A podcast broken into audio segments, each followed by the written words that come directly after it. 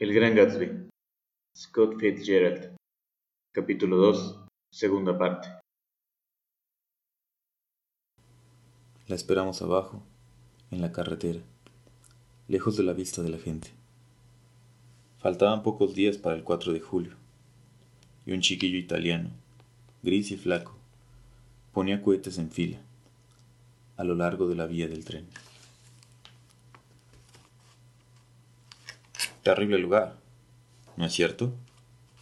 dijo Tom, cambiando un fruncimiento de cejas con el doctor Ecclesburg. Espantoso. ¿Le parece bien alejarse un poco? ¿El marido no dice nada? ¿Wilson? Cree que se va a ver a su hermana, que está en Nueva York.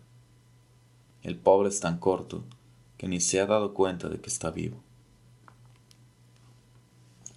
Así es que Tom Buchanan, su amante, y yo fuimos juntos a Nueva York.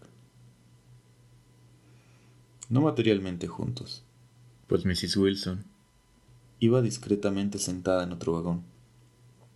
Tom brindaba esta muestra de condescendencia para con los sentimientos de los habitantes de East Egg que pudieran viajar en el tren. La mujer se había cambiado de traje. Llevaba un vestido de una imitación de muselina castaño, que cuando Tom la ayudó a apearse en el andén de Nueva York, se ajustó estrechamente a sus caderas. En el puesto de periódicos, compró un ejemplar de Town Tattle y una revista de cine. En la droguería de la estación, Cold Cream, y una botella de perfume. Una vez arriba, en la solemne superficie llena de ecos, dejó pasar cuatro taxis antes de escoger uno nuevecito, de color lavanda, con tapicería gris. En él nos deslizamos fuera de la mole de la estación, adentrándonos en el resplandeciente sol. Pero casi al instante, ella se apartó bruscamente de la ventanilla y echándose hacia adelante golpeó el cristal. Quiero uno de esos perros, dijo con vehemencia. Quiero uno para el piso. Es tan agradable tener un perro. Retrocedimos hasta acercarnos a un anciano de grises cabellos, que tenía un absurdo parecido con John D. Rockefeller. En una cesta que colgaba de su cuello, temblaban asustados una docena de muy recientes cachorrillos, de raza indeterminada. ¿De qué raza son? preguntó Mrs. Wilson, al acercarse el hombre a la ventanilla. De todas las razas, ¿cuál quiere usted, señora? ¿Un perro policía no tendrá usted? El hombre miró la cesta con cierta duda, metió la mano y sacó, agarrándolo por la piel del lomo, un cachorrillo que se retorcía débilmente. No es perro policía. Bueno, no es exactamente un perro policía, reconoció el hombre con decepcionada voz. Más bien es un Airedale. Pasó la mano por el castaño estropajo de la espalda. Fíjese en este pelo. Menudo pelo. Este perro nunca la molestará con resfriados.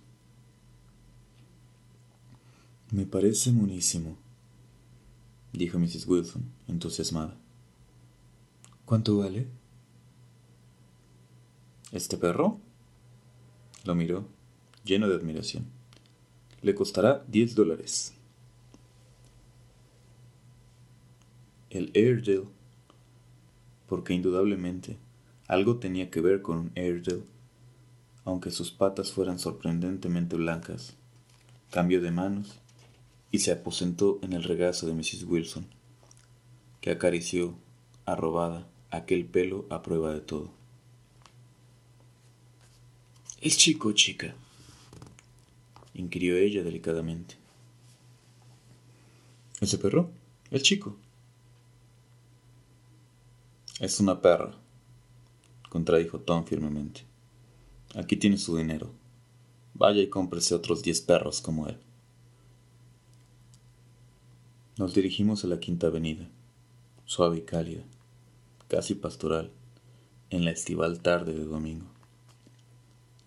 No me hubiera extrañado ver un gran rebaño de blancas ovejas dando la vuelta a una esquina.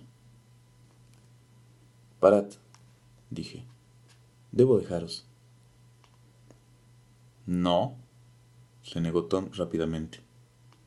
Myrtle se disgustará si no vienes al piso. ¿Verdad, Myrtle?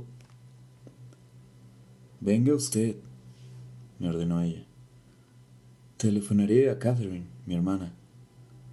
Gente muy entendida la considera hermosísima. Me gustaría, pero... Proseguimos cortando otra vez en el parque, hacia los West Hundreds, al llegar a la calle 158. El coche se detuvo ante una rebanada de un largo y blanco pastel hecho de casas de pisos. Con una majestuosa mirada de retorno al hogar, Mrs. Wilson cogió al perro y sus demás adquisiciones y entró altivamente. Diré a los maquis que vengan, anunció mientras el ascensor se elevaba. Y naturalmente también llamaré a mi hermana. El departamento estaba en el último piso. Constaba de un pequeño living, un pequeño comedor, un pequeño dormitorio y un baño. El cuarto de estar parecía atestado hasta las puertas por un juego de muebles tapizados, demasiado grandes para la habitación, de modo que moverse equivalía a tropezar continuamente con escenas de damas columpiándose en los jardines de Versalles. El único cuadro era una fotografía ampliada. Al parecer, se trataba de una gallina sentada sobre una borrosa piedra. Sin embargo, mirada a cierta distancia, la gallina se convertía en un gorro, y el rostro de una obesa señora miraba desde la pared. En la mesa aparecían varios números atrasados de Town Tattle, junto con un ejemplar de Simon Cole Peter y algunas revistas de chismes de Broadway. Lo primero que Mrs. Wilson hizo fue ocuparse del perrito. Un botones del ascensor salió, con evidente mala gana, a buscar leche y un cajón de paja, a lo que añadió, por propia iniciativa, una lata de bizcochos para el perro, largos y duros, uno de los cuales se estuvo deshaciendo toda la tarde, indiferentemente en el platillo de leche. Tom, entre tanto, Sacó una botella de whisky de un departamento del escritorio. En mi vida solo me he emborrachado dos veces. La segunda vez fue aquella tarde. Así es que todo cuanto ocurrió está rodeado de una opaca niebla, a pesar de que el piso estuvo lleno de alegre sol hasta después de las ocho. Mrs. Wilson, sentada en las rodillas de Tom, llamó por teléfono a varias personas. Entonces Faltaron cigarrillos y yo me encargué de comprarlos en la droguería de la esquina. A mi regreso, ambos habían desaparecido. Me senté, discretamente, en el cuarto de estar, dedicándome a la lectura de un capítulo de Simon Peter. O lo que leí era muy malo, o el whisky tergiversaba las cosas, pues no hallé el menor sentido en toda mi lectura. En el momento en que Tom y Myrtle, tras la primera copa, Mrs. Wilson y yo empezamos a llamarnos por nuestros nombres de pila, reaparecieron, la gente comenzó a llamar a la puerta del piso.